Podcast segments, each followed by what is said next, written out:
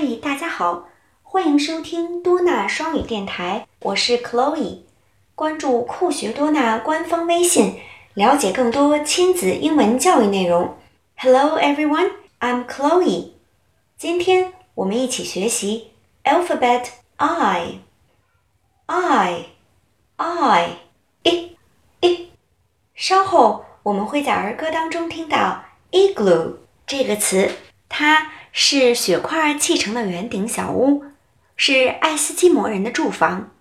Eskimos Eskimos Eskimos live in igloos. OK，那我们迫不及待要听一听爱斯基摩人的圆顶小屋了。Now let's listen to a chant. I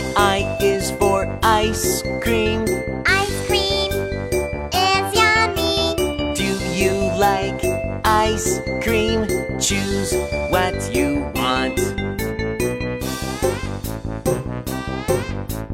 I I is for igloo. Igloos are made of ice. Igloos are dome shaped. Eskimos live in igloos. Igloo, igloo, Eskimos, Eskimos.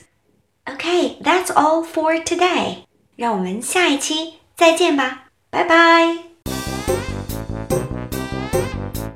I I is for ice cream. Ice cream is yummy. Do you like ice cream? Choose